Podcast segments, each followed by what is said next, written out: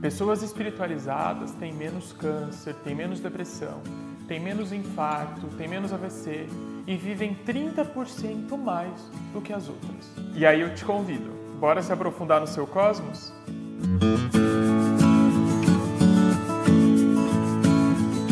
Oi, amiga, oi, não amiga, como é que vai você? Aqui quem fala é o Cadu e hoje eu vim te perguntar se a sua vida anda sem propósito, se você não encontra sentido, se você não consegue acreditar em nada. E fica bem tranquilo que isso aqui não é aquele tipo de merchan, de curso, de pipipipopopó, de semana online gratuita, 100% gratuita. Mas esse sentimento pode estar refletindo a tua saúde espiritual. Os estudos mostram que a espiritualidade é muito positiva. Ela de fato reduz a incidência de câncer, de depressão, ela reduz a incidência de AVC, de infarto, ela geralmente melhora os tratamentos, né? melhora a eficiência dos tratamentos. E isso tudo tem a ver com a tua relação com o mundo. Então, se você é uma pessoa muito rancorosa, se você guarda essas mágoas por muito tempo, isso tem a ver com a tua espiritualidade, com como você se relaciona com as tuas emoções e com as outras pessoas. Que ninguém hesite em se dedicar à filosofia enquanto jovem, nem se canse de fazê-lo depois de velho, porque ninguém jamais é demasiado jovem ou demasiado velho para alcançar a saúde do espírito. E é com essas palavras de Epicuro Ameneceu, na carta sobre a felicidade, que a gente vai começar a refletir sobre esse vídeo. Se você se interessar, o link dele está aqui na descrição. Como disse Epicuro, a gente precisa se dedicar à filosofia. E é por isso que no nosso canal a gente traz a filosofia, a sociologia, a psicologia, a antropologia para discutir tantos e tão ricos assuntos quanto a gente tem feito aqui. Nesse caso específico, tem mais um fator que é importante, que é a inteligência. Mais uma vez, esse vídeo aqui não é sobre a teoria das múltiplas inteligências, mas Gartner, com o passar do tempo, foi aprimorando a sua teoria. E além daquelas oito inteligências que ele trouxe inicialmente, ele acrescentou algumas mais.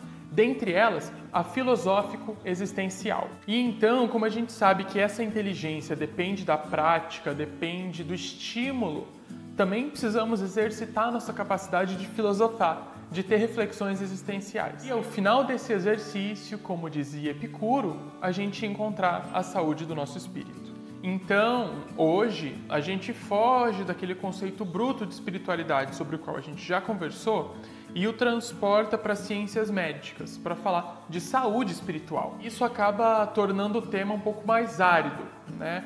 Porque, como vocês todos sabem, saúde e religião são duas coisas que não se misturam muito bem e que sofrem muito preconceito. E esse preconceito ele respinga nesse outro binômio, mas que não é sinônimo do anterior: saúde espiritualidade.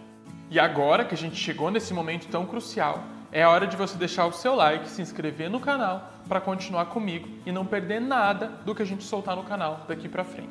Lá naquele outro vídeo, a gente comentou que Ross definiu três esferas para a espiritualidade. E a gente vai relacionar essas três aqui hoje com o conceito de Ahmad Gaderi, no Journal of Medical Ethics and History of Medicine, em que ele, em 2018, escreveu: De acordo com a literatura científica existente, saúde espiritual é a conexão com Deus, a existência superior, consigo mesmo, com os outros e com a natureza. Isso é quase que perfeitamente a terceira esfera que Ross descreveu mas ainda assim a primeira e a segunda são muito importantes na construção de todo esse conceito. Sendo que a primeira tratava da necessidade de se encontrar um sentido, de se encontrar um propósito, e a segunda falava sobre a esperança e sobre a vontade de viver. Tanto Ross quanto Kaderi trazem essa necessidade de se acreditar em si mesmo, no outro e em Deus. E eu vou transportar isso de forma subjetiva pessoal por uma crença que eu carrego. Segundo Spinoza, capítulo 2, parágrafo 3 do seu Tratado Teológico Político, que eu vou deixar aqui embaixo também, a natureza e Deus se relacionam muito intimamente. Olha lá. Sabendo, portanto, que o Deus pelo qual existem e agem os seres da natureza é o próprio poder de Deus, conhecemos facilmente o que é o direito natural, pois que, com efeito, Deus tem direito sobre todas as coisas e que o direito de Deus não é senão o próprio poder de Deus, considerando a sua liberdade absoluta, todo ser na natureza tem da natureza tanto direito quanto capacidade tem para existir e agir. A capacidade pela qual existe e age qualquer ser da natureza não é outra senão o próprio poder de Deus, cuja liberdade é absoluta. E é justamente desse capítulo que eu trouxe para vocês que surge aquela máxima: Deus e a natureza são a mesma coisa, tanto atribuída e tão citada, segundo Spinoza. Bom, aí a gente entra talvez numa discussão um pouco biofísica, né? Porque se você não acredita no criacionismo, e sim nas teorias do Big Bang, lá da sopa primordial para o surgimento da vida, você acredita que a natureza, ou o cosmos, ou o universo, como você quiser chamar, é engenhosa o suficiente para gerar vida, para gerar a nossa existência. Para você não acreditar em nenhuma das duas e não acreditar em nada, você tem que ser niilista demais. E aí você nem vai querer saber o que quer dizer saúde espiritual, né? Mas quando a gente avança então para a crença, né, nesse Deus ou nessa natureza, a gente se encontra lá na terceira esfera de Ross, mas também nas outras duas. E eu te explico por quê. A primeira fala do sentido, do propósito, e a segunda fala da vontade e da esperança na vida, da vontade de viver. E logo se nota que elas são totalmente interconectadas, interseccionais. Por quê? Porque para você ter vontade de viver, tua vida precisa fazer sentido, precisa ter um propósito.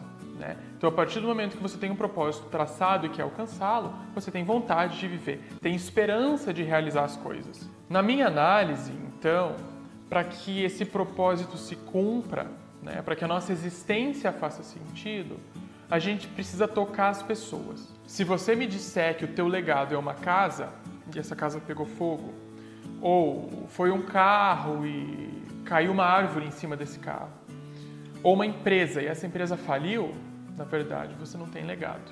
Mas o que você tiver feito pelas outras pessoas, que ficou guardado lá no coração e na memória delas, isso ninguém destrói. E isso fica marcado para sempre. E é como dizia aquele ditado, né? como os sábios diziam: é, um homem não se banha duas vezes nas águas do mesmo rio.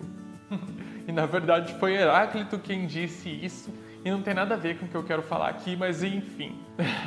a questão é: quando duas pessoas se encontram, elas deixam de ser quem elas eram alguns momentos antes. E é essa transformação que a gente deixa na Terra. Quando as pessoas dizem que o que nos incomoda nos outros é aquilo que na verdade está em nós e a gente enxerga em nós, é uma realidade. E é por isso que Gartner, e mais uma vez esse vídeo não é sobre TMI, mas agrega a inteligência emocional em uma só, mesmo ela sendo composta da inteligência intrapessoal e interpessoal. Porque quando você se conhece, você entende melhor os outros. E conforme você entende os outros, você se conhece e se entende melhor também. É no conhecer-se que reside a capacidade de realização de todos os sonhos. Porque você mesmo representa toda a possibilidade eterna, a imensurável potencialidade de tudo o que foi e poderá vir a ser. E essa citação é das Sete Leis Espirituais do Sucesso, do Deepak Chopra, você deve conhecê-lo. E o link também vai estar aqui embaixo se você quiser dar uma olhadinha. Bom, e se para Spinoza a capacidade e a liberdade da natureza são infinitas, porque elas são Deus, e nós fazemos parte da natureza, e eu particularmente acredito que sim, cabe a você refletir sobre quão grande é essa tua potencialidade, como disse Chopra, e qual é o teu lugar no mundo, o que, que você vai fazer com essa oportunidade que você recebeu quando você nasceu. Porque se nós somos a natureza, e aí, lembrem daquele filminho Avatar, nós já estamos conectados com ela. Então a terceira esfera de Ross automaticamente já foi contemplada. E então a gente precisa olhar para as outras duas, para nossa vontade de viver e para o nosso propósito de vida. Se você chegou até aqui, eu tenho certeza que não falta muito para você conquistar, atingir ou melhorar a tua saúde espiritual. Afinal, como a gente comentou antes, inteligência se exercita e quando você assiste esse vídeo, você já está exercitando. Se você gostou do vídeo, compartilha com as pessoas que vão se beneficiar. Se você gostou do vídeo, compartilha com as pessoas que vão se beneficiar dele. Deixa o seu like, se inscreve no canal e ativa o sininho de notificação para não perder os próximos vídeos. Combinado? E eu quero saber, deixa aqui nos comentários, qual que é o teu lugar do mundo. Até o próximo vídeo, amizades. Tchau!